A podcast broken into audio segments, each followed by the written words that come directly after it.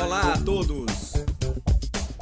Começamos agora o primeiro episódio do podcast da revista WR.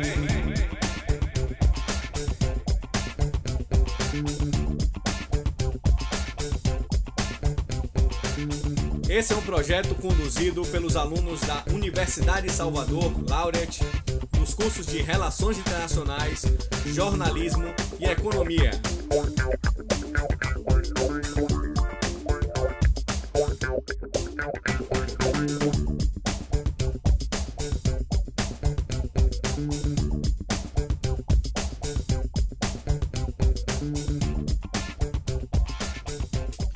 Olá a todos! Meu nome é Murilo Jaques, sou professor do curso de Relações Internacionais, dando pontapé inicial nesse belíssimo projeto né, do podcast da revista WR, né, revista esta coordenada pelo professor Felipe Ramos, e que eu participo como coordenador de conteúdo. E um projeto conduzido eh, pelos alunos da Universidade de Salvador, Laureate, dos cursos de Relações Internacionais, curso de Economia e do curso de Jornalismo. E que além do podcast, é, o projeto WR envolve também uma revista e a TV WR, né, com várias frentes de trabalho de alunos construindo essa série de produtos né, com o intuito basicamente de trazer informações, trazer debates, enfim, um trabalho muito bem construído, né, muito bem qualificado e que está sendo dado o pontapé inicial agora. E o projeto tem o intuito de trazer temas relevantes, não só para a academia, mas para a sociedade como um todo. E nessa construção, eh, o objetivo é que os alunos eh, conduzam de fato análises críticas em relação a determinados temas. E para a gente começar com esse primeiro episódio, Nada melhor que tratarmos do assunto do momento, né? o novo coronavírus, a pandemia que vem assolando o mundo, né? que paralisou o planeta. E dentro dessa tratativa, todos os direcionamentos ao redor dessa pandemia. Então, para começar, o primeiro ponto abordado será exatamente o contexto atual dessa pandemia do novo coronavírus, né? como começou, como se espalhou ao redor do mundo, né, como chegou ao Brasil, enfim. Esse contexto geral né, vai ser o nosso ponto de partida do podcast, para depois tocarmos em dois assuntos uh, extremamente relevantes, que são as armas de destruição em massa, né, toda a construção em relação à segurança internacional sobre esse tema né, e a tentativa de impedir que essas armas uh, se disseminem no mundo, para depois atingirmos o escopo desse episódio, que é a tratativa em relação às armas biológicas. E por que tratar de armas biológicas? Com essa pandemia, muitas questões se estabeleceram em âmbito mundial e que passaram a preocupar bastante a população. Questões estas relacionadas às disputas mundiais de poder, que envolvem é, principalmente Estados Unidos e China. E dentro dessa disputa né, há uma acusação, né, uma teoria, que muitos consideram teoria da conspiração e outros né, como uma teoria bastante factível, de uma possibilidade de que esse vírus tenha sido produzido em laboratório e disseminado de uma forma intencional. Então, por isso, vamos tratar de armas biológicas para relatar as características e para investigar um pouco como funciona essa ideia de armas biológicas no contexto do novo coronavírus. Então agora eu passo a palavra aos que de fato são os responsáveis por esse projeto. Sem eles esse projeto não existe, que são os alunos. Então bola para frente e a palavra está com vocês agora.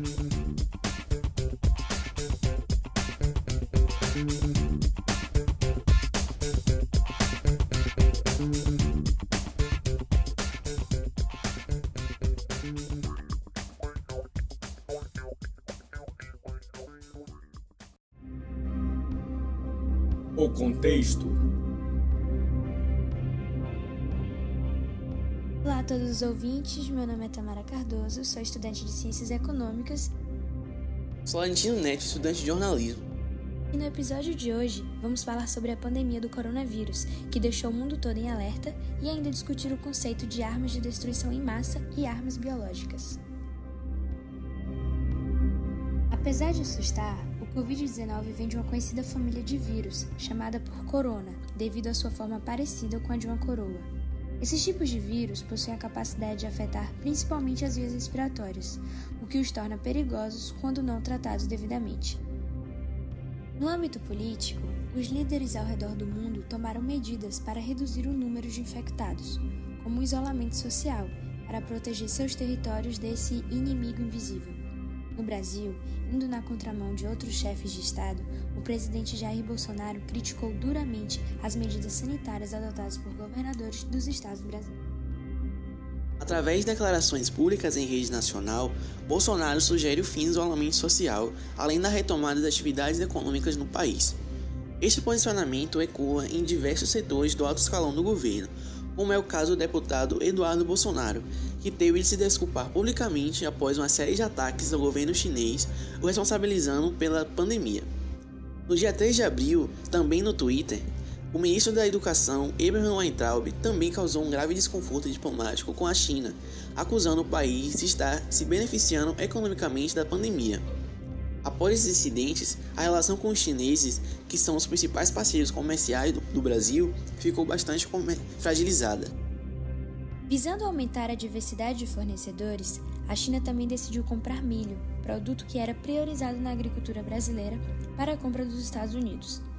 Apesar de ainda priorizar a safra do Brasil e ser grande consumidora dos produtos agrícolas brasileiros, a decisão tem sido vista como um tipo de retaliação aos ataques que abalaram a relação diplomática entre os países.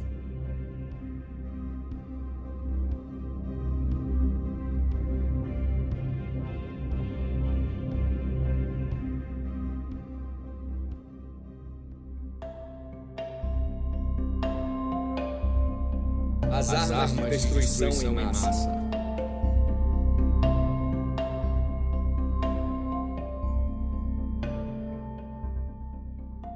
Meu nome é Juan e hoje eu vou falar sobre as armas de destruição em massa.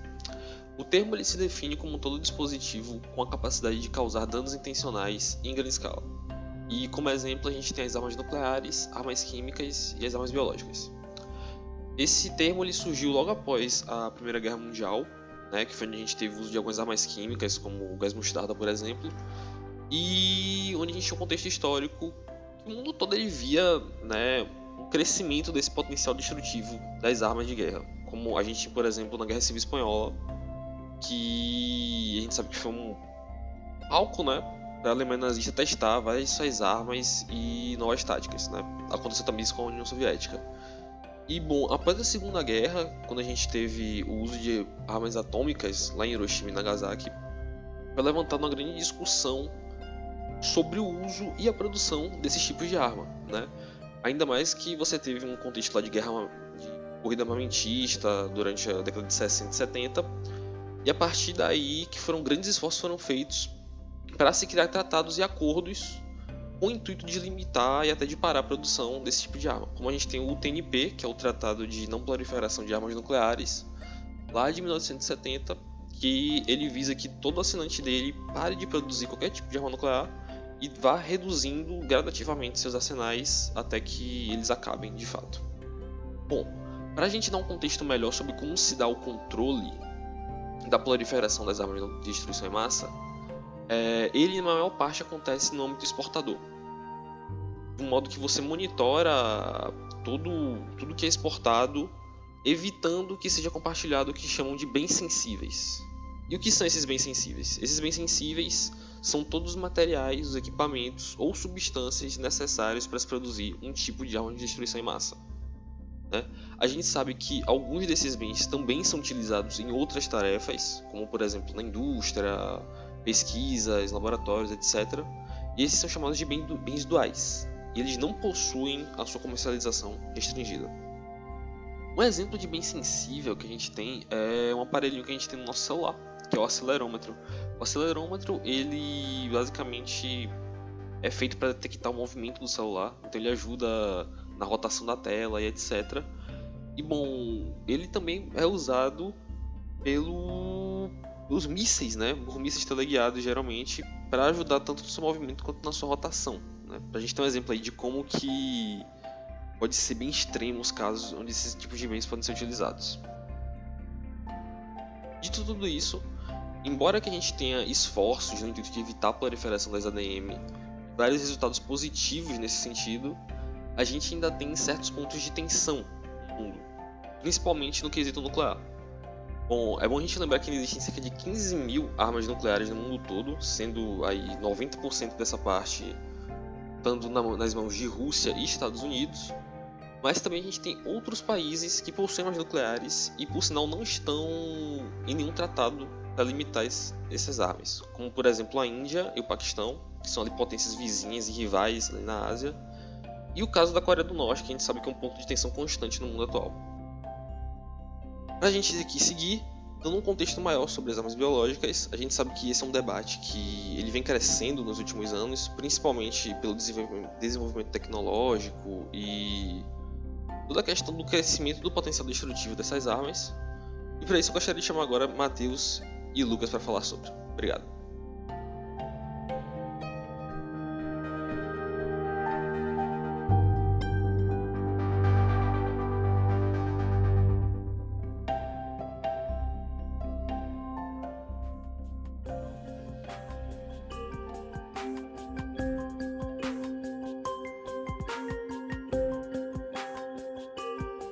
Biológicas.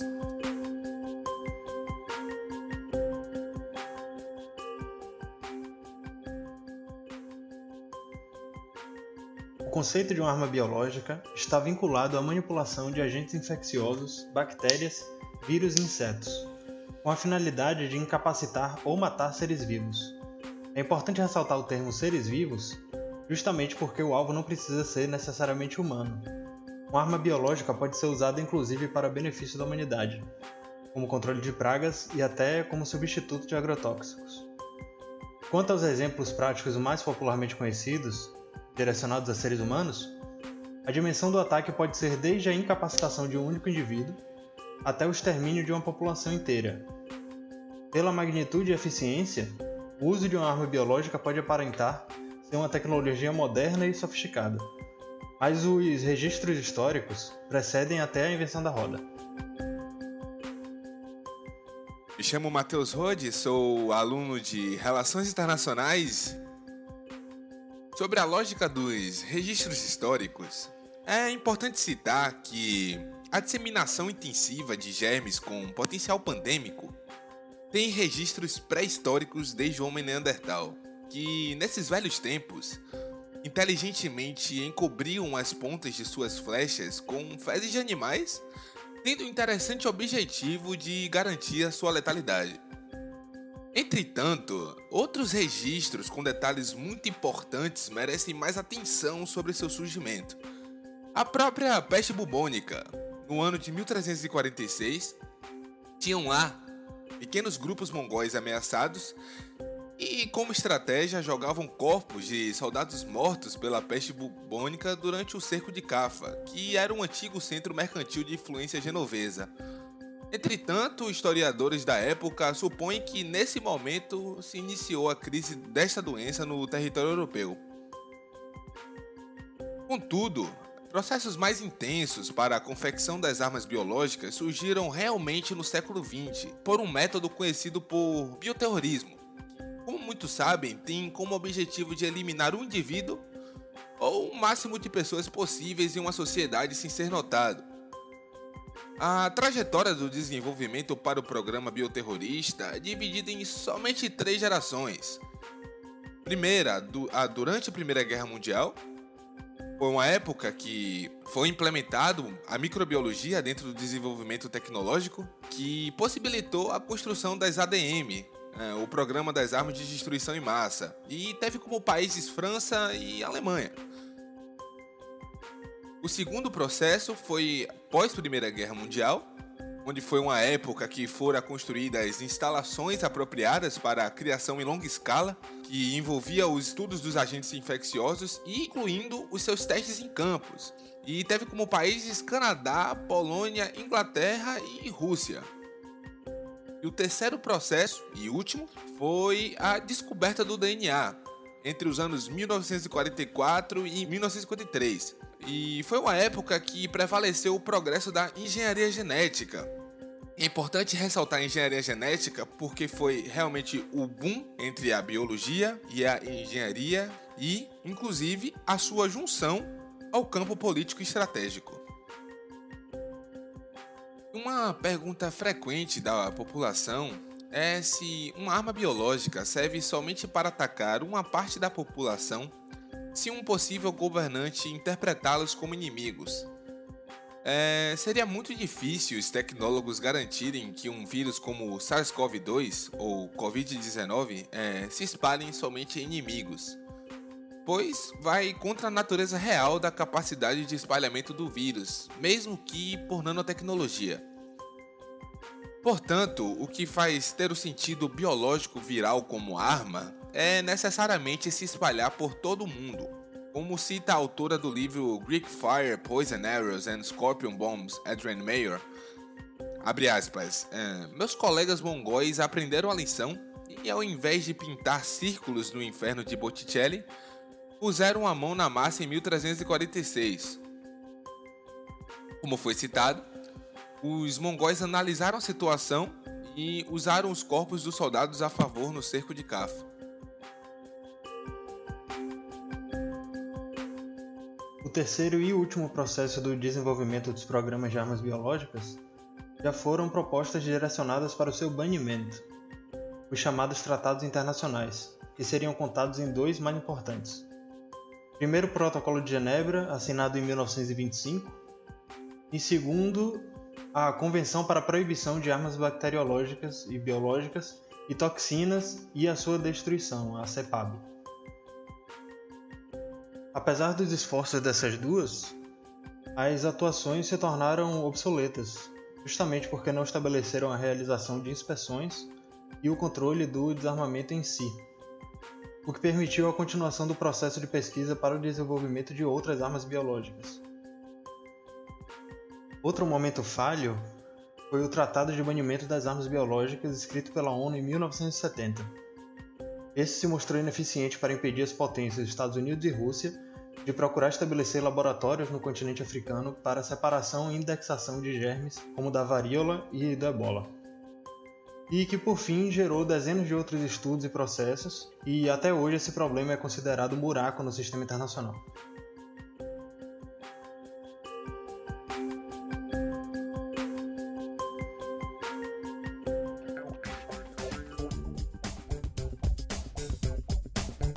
Muito bem, então, pessoal, ficamos por aqui agradecendo bastante aos nossos apresentadores que trouxeram informações muito relevantes sobre o tema e esclareceram pontos é, cruciais para esse debate que se estabelece no mundo hoje em relação à possibilidade do vírus ter sido disseminado de uma forma intencional. E assim aguardamos todos no nosso próximo episódio, no qual trataremos de mais um tema relevante para a comunidade acadêmica e também para a sociedade como um todo.